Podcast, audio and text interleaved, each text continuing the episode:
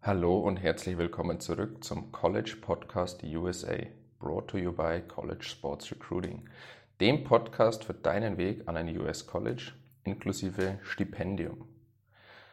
Heute haben wir die erste Solo-Episode. Heute erzähle ich euch von mir, Alex, von meinem ersten Tag in den USA. Wie war es für mich? Was ist mir durch den Kopf gegangen? Ähm, was habe ich alles überwinden müssen, um in die USA zu kommen und wie war dann das erste Ankommen in den USA. Gleich mal vorneweg, man glaubt immer, ja, es ist nur so ein kleiner Flug und dann ist man drüben, aber nein, so war es dann leider doch nicht. Aber insgesamt war es sehr schön, ähm, bin an den Herausforderungen brutal gewachsen und ja, wird sofort wieder machen. Das zum einen in den USA, zum anderen ähm, fliegen, egal wohin, egal wie viele Layover, ähm, egal mit welcher Airline und auf welchem Airport, ist für mich mittlerweile kein Problem mehr. Dann würde ich sagen, starten wir auch gleich, legen wir los. Zu meinem Hintergrund. Ich war damals in München, hatte ja noch studiert und hatte mich schon entschieden, in die USA zu gehen. War aber trotzdem noch mitten in den Prüfungen. Also ich war im vierten Semester und konnte noch, ich glaube, drei von fünf Prüfungen mitschreiben. Also die, die ECTS-Punkte aus den Prüfungen noch mit in die USA transferieren, ähm, weil ich ja wusste oder weil ich im Hinterkopf hatte, dass ich möglicherweise meinen Bachelor drüben in den USA beenden wollen würde, was ich dann auch getan habe. Und da bringt es ja natürlich mehr, wenn du, wenn du ECTS-Credits schon hast und drüben nicht mehr belegen musst. Ähm, so einfach war es dann auch nicht bei mir, aber dazu vielleicht mal in einer anderen Episode. Auf jeden Fall, ich hatte die Prüfungen noch mitgeschrieben, drei Prüfungen und bin dann rüber in die USA am 3. August, das weiß ich auch noch ganz genau. Also zwei Prüfungen hinten lassen oder nicht geschrieben in Deutschland, war dann aber auch egal. Und ja, bin dann als einer der ersten vom Team angekommen. Grundsätzlich kommen die Studenten ja erst im September an, aber alle Sportler bzw. die Sportler, deren Sportarten früher beginnen, wie zum Beispiel Fußball, die kommen schon im August und haben dann zwei oder drei Wochen Preseason, also Vorbereitung. Sehr, sehr kurz, sehr, sehr intensiv. Ähm, und dann geht es schon los mit Uni und Spielen. Auf der einen Seite war es für mich in diesem Zusammenhang etwas stressig, weil ich ja noch auf die Prüfungen gelernt hatte und die geschrieben hatte und mich gleichzeitig auf die USA, auf die Reise und alles weitere vorbereiten musste. Auf der anderen Seite war es gut, weil ich mir im Vorfeld nicht zu viele Gedanken gemacht habe, beziehungsweise machen konnte, weil ich ja die Zeit gar nicht dazu hatte.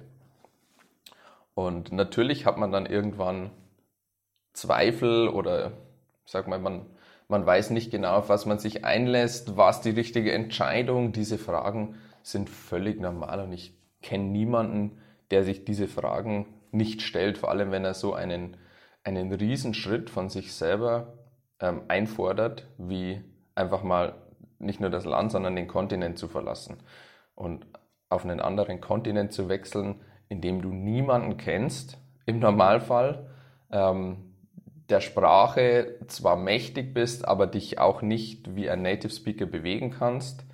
Ähm, ja, es ist eine fremde Kultur.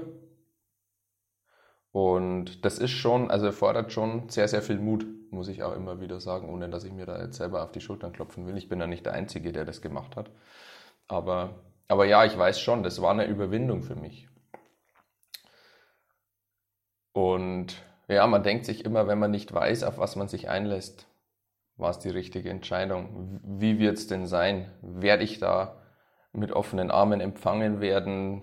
Stoße ich da erstmal auf Ablehnung? Wie sind die Leute? Ähm, wo muss ich überhaupt hin? Kann ich mich mit denen verständigen? Also das sind alles diese, diese Fragezeichen, die, die mir zumindest schon ein sehr mulmiges Gefühl gegeben haben. Aber Nichtsdestotrotz habe ich es gemacht und bin dann, das weiß ich auch noch, ähm, um 11 Uhr in München in den Flieger gestiegen und war dann natürlich schon zwei Stunden davor da zweieinhalb Stunden, ähm, weil ich so bin wie mein Papa, der immer schon drei, vier Stunden früher irgendwo da ist, denn es könnte ja sein, dass irgendwas dazwischen kommt. Um, ja, habe dann da relativ lange am Flughafen warten müssen und war aber erstmal froh, als ich mein Gepäck aufgegeben hatte. Die zwei Koffer, das weiß ich auch noch, ich bin mit zwei Koffern, zwei großen Koffern rübergeflogen, weil ich drüben nicht zu viel einkaufen wollte und mich erstmal nicht um die Sachen wie Bettwäsche und so kümmern wollte. Ähm, war dann eigentlich auch ganz gut, muss ich sagen. Hat mir die ersten Tage erleichtert, vor allem weil ich ja off Campus war. Genau, hatte die Koffer aufgegeben, habe mein Ticket bekommen. Damals war das mit dem Online-Check-In noch nicht wirklich. Ich kann mich noch erinnern, im Laufe der zwei Jahre, in denen ich in den USA war, kam der dann so richtig auf und das habe ich dann auch mal mit dem gemacht. Ähm, ja, mittlerweile nur noch Online-Check-In, weil es viel einfacher ist und viel schneller geht. Aber ja, damals waren es noch andere Zeiten, wie gesagt. Bin dann also, hatte mein Ticket, ähm, habe dann noch gewartet und bin dann aber durch die Schranke und ja, habe dann nochmal gewartet. Und diese Wartezeit ist eigentlich die Zeit, in der dann nochmal alle Fragen, alle Unsicherheiten hochkommen. Weil du ja wirklich dann kurz davor bist, das Flugzeug zu besteigen und es dann erstmal kein Zurück gibt. Aber ja, ähm, ich weiß auch noch, ich musste dann damals ähm, noch durch so eine extra Sicherheitskontrolle, weil es ja in die USA ging und die USA da mit ihren 9-11-Attentaten, Terroristen ähm, extra strikte Regeln hatten.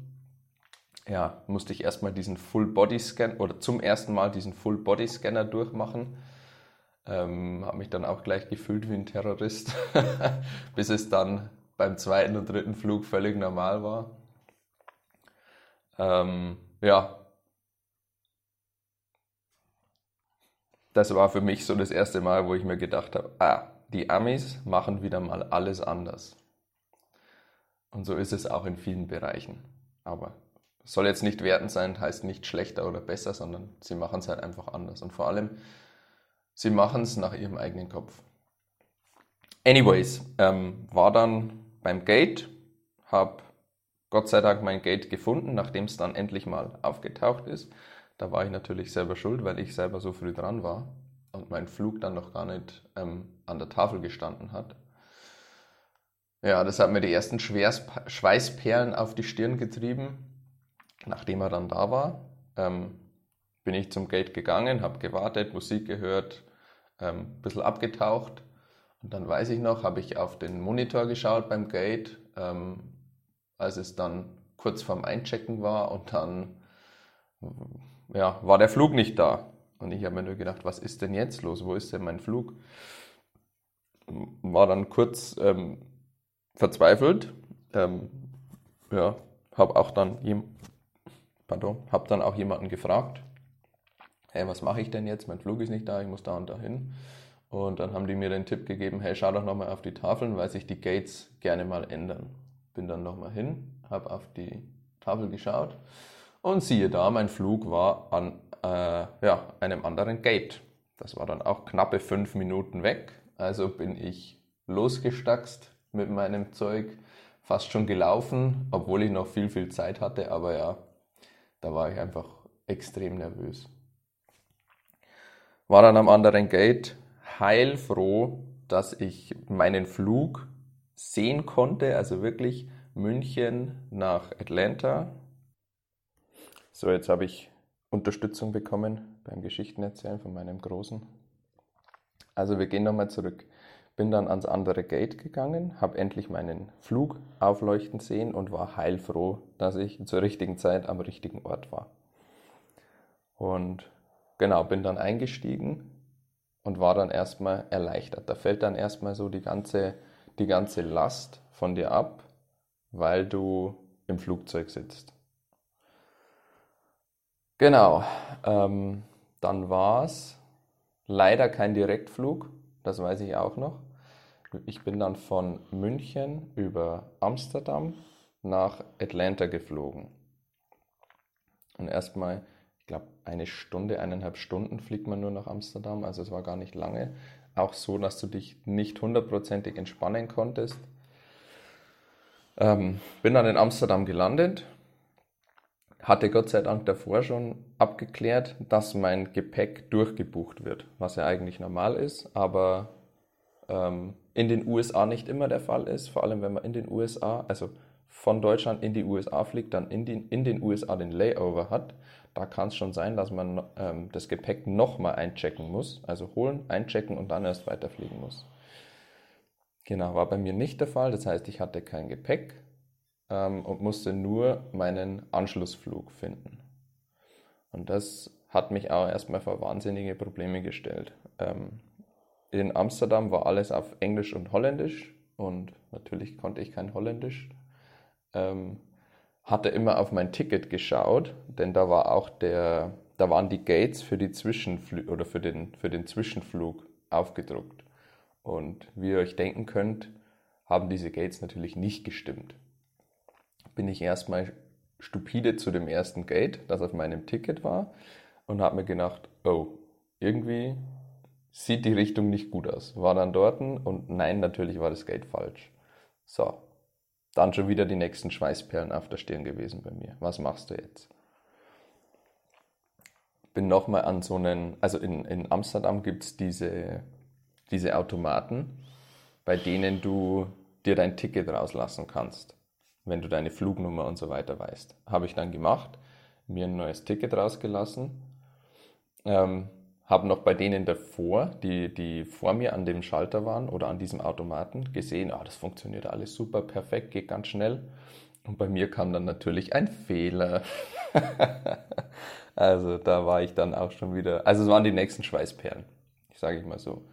So, was habe ich gemacht in meiner Verzweiflung? Bin zu einem Menschen gegangen, zu einer netten Dame, die mir dann hat helfen können, habe mir neue Tickets ausgedruckt. Ähm, was ich eigentlich gar nicht gebraucht hätte, aber das richtige Gate stand drauf. So, hatte dann also auch diese Hürde endlich gemeistert, bin zum neuen Gate, zum richtigen Gate und da stand dann auch mein Anschlussflug. Ja, das hat dann die Schweißperlen von meiner Stirn wieder etwas vertrieben. Ähm, nach kurzer Wartezeit ging es dann auch in den Flieger rein und hier, ich glaube, das waren dann knappe acht Stunden ähm, von Amsterdam nach Atlanta. So, dann bin ich in Atlanta gelandet und ja, war voller Vorfreude. Also war nervös, aber positiv nervös.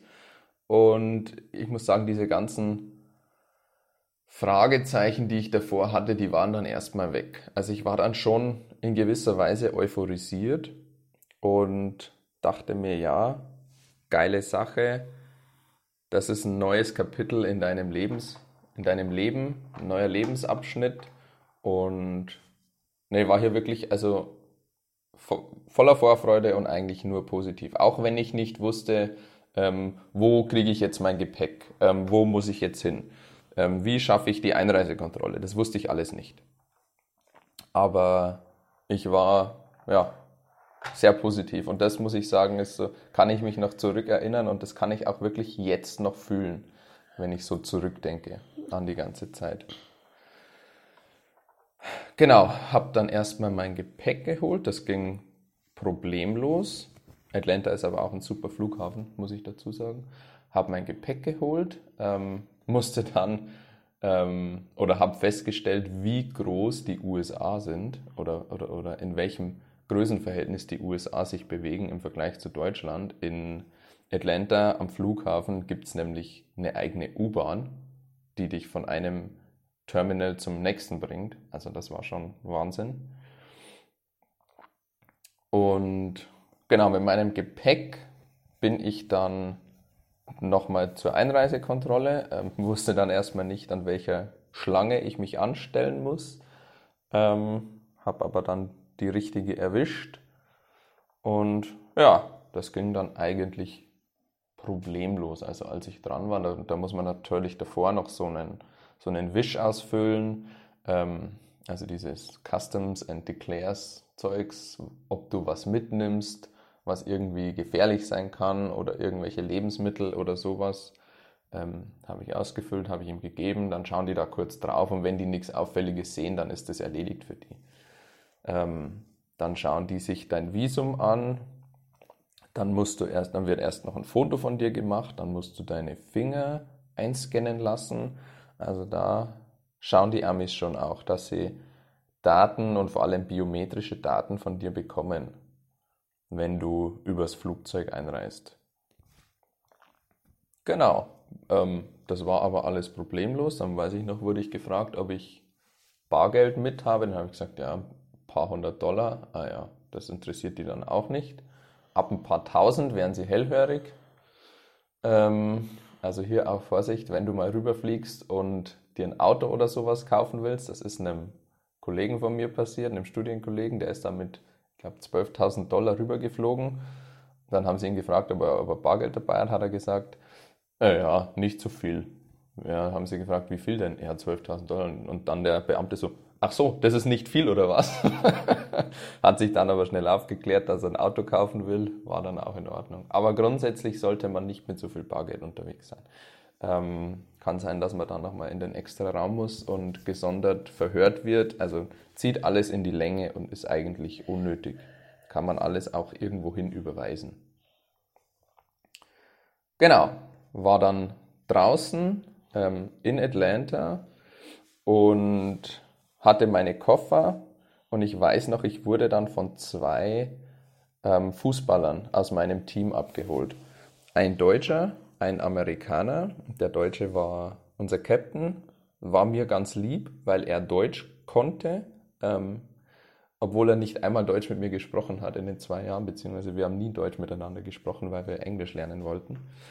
Und genau der andere war ein Local, der war ja aus der Anderson-Umgebung und kannte sich auch in Atlanta aus.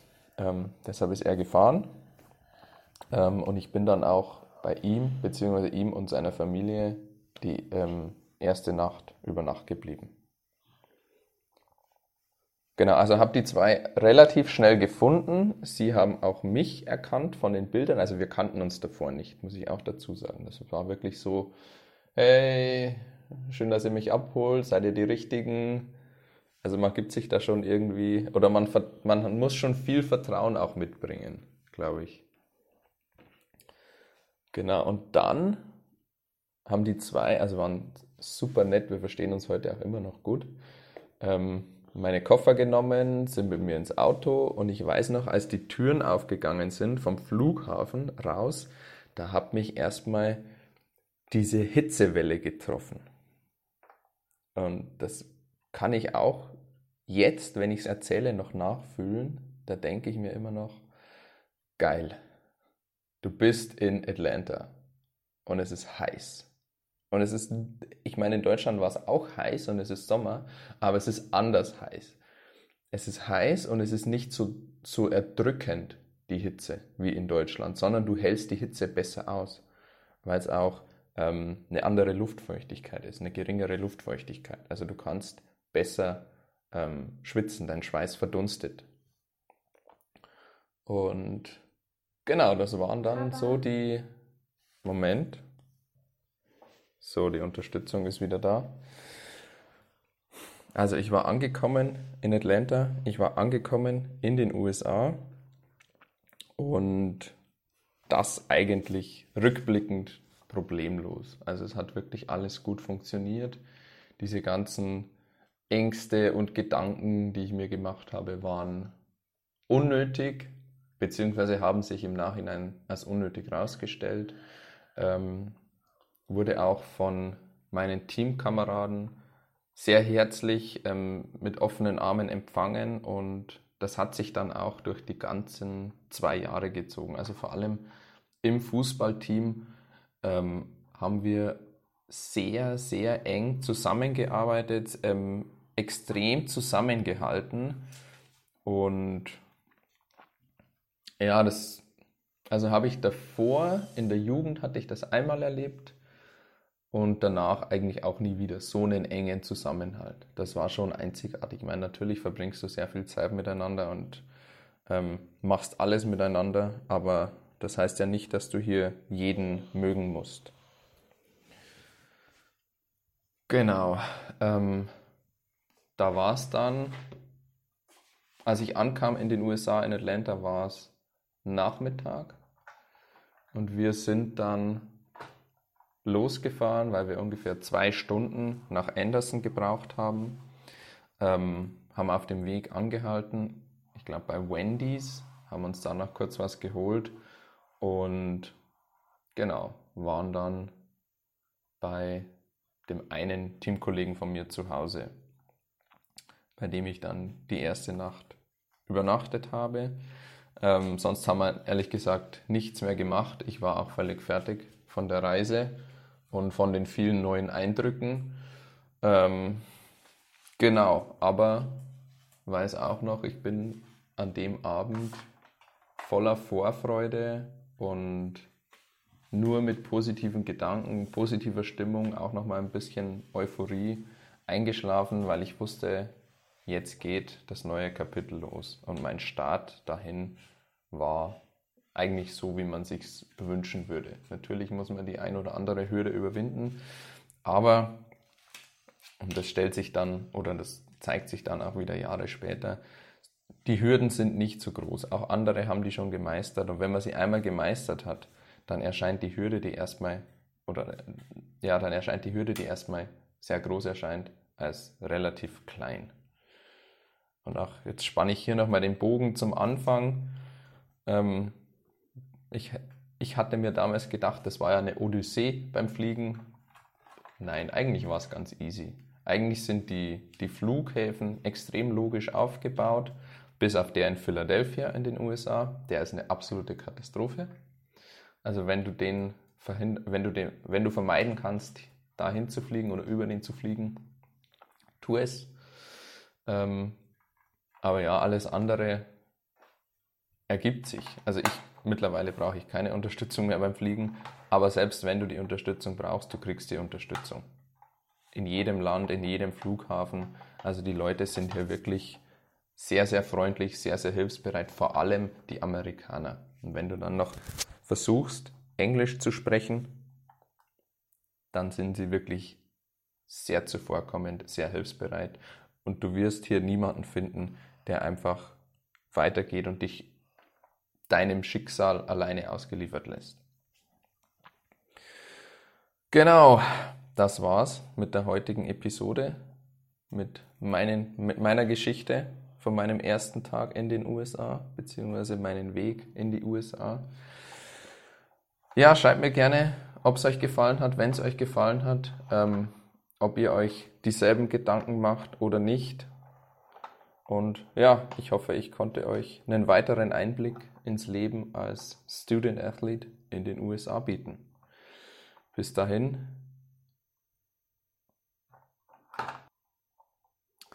Und wir sehen uns im nächsten Podcast.